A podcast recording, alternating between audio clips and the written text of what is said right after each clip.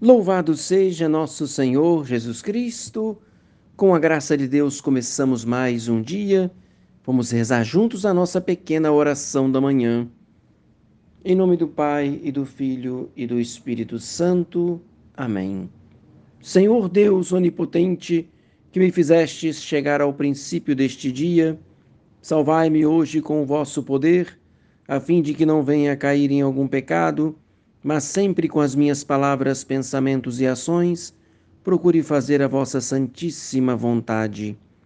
Amabilíssimo Senhor meu Jesus Cristo, que com tanta bondade dia e noite estais oculto no adorável sacramento do altar, velando por mim e aplacando a divina justiça, irritada pelas minhas culpas, levai a cabo a obra começada, e assim como me protegestes durante a noite, Assisti-me também no decurso deste dia, abençoai a minha alma com as suas potências e o meu corpo com os seus sentidos, para que não me sirva destes dons que recebi das vossas mãos, para me revoltar contra vós, mas unicamente os dirija a dar-vos honra e glória.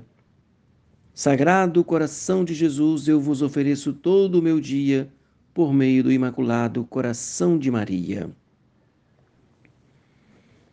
A palavrinha espiritual para você nesta manhã.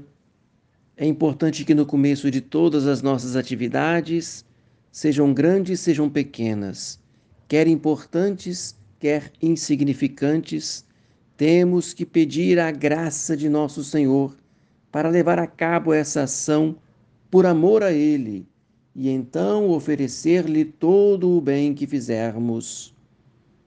Uma aspiração breve uma ejaculatória, por exemplo, tudo por amor a vós, ó Jesus, concedei-me o vosso amor, concedei-me a vossa graça. Essa ejaculatória vai expressar então o desejo que devemos ter no coração de realizar as nossas ações por amor a Jesus. Vou repetir a ejaculatória.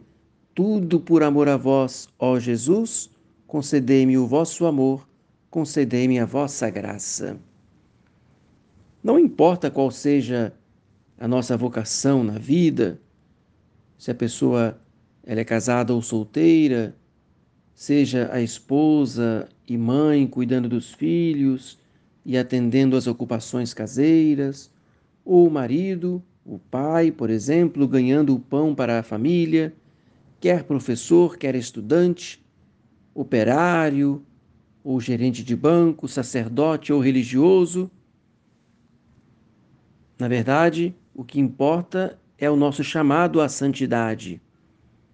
Ao sermos fiéis e pedindo a graça de Deus, enquanto lhe oferecemos nossas ações por amor ao decorrer do dia, fazemos avanços enormes no caminho à santidade.